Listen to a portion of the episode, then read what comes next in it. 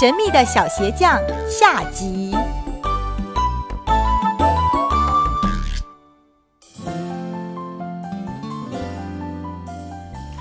昨天说到哪儿？昨天我们说到啊，鞋匠夫妇晚上不睡觉，躲在衣柜旁边，要看看是谁帮他们做鞋子。结果，门边真的就出现两个小黑影。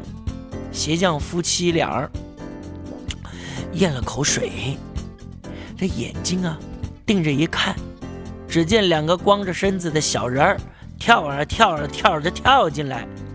三两下就跳到了鞋匠的工作台前，一坐下来就拿起剪裁好的皮料，很熟练的用他细细小小的手指开始做鞋了，又是裁呀，又是缝啊，不时敲敲打打。这鞋匠呢，就是目不转睛的看着他们，对他们那行云流水的缝鞋功法真是赞赏不已呀。没多久，小人儿做好了鞋子。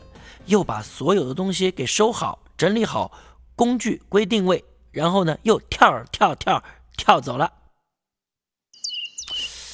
这第二天一大早，鞋匠的妻子对他说：“老公，老公，哎，什么事啊？原来是这两个小人让我们变得有钱的，我们得好好谢谢他们才是。”你看啦，他们光着身子，半夜里来来去去的，一定会着凉的。哎，我跟你说，我们这么办好不好？我打算给他们每个人做一件小衬衫、一件小背心和一条小裤子，嗯，再给他们织一双小袜子。至于你呢，就帮他们做两双小鞋吧。好啊，我们就这么办喽。到了晚上，给两个小人儿的礼物全做好了，他们把礼物放在工作台上。没有再放剪裁好的老牛皮，这两夫妻又躲了起来，想看看两个小人儿会有什么样的反应。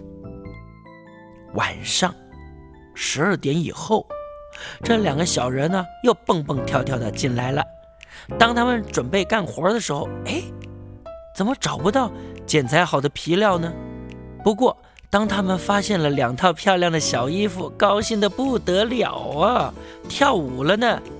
这两个小人儿啊，同时马上穿上衣服，在椅子工作台上啊，又是蹦又是跳，还鞠躬啊什么的。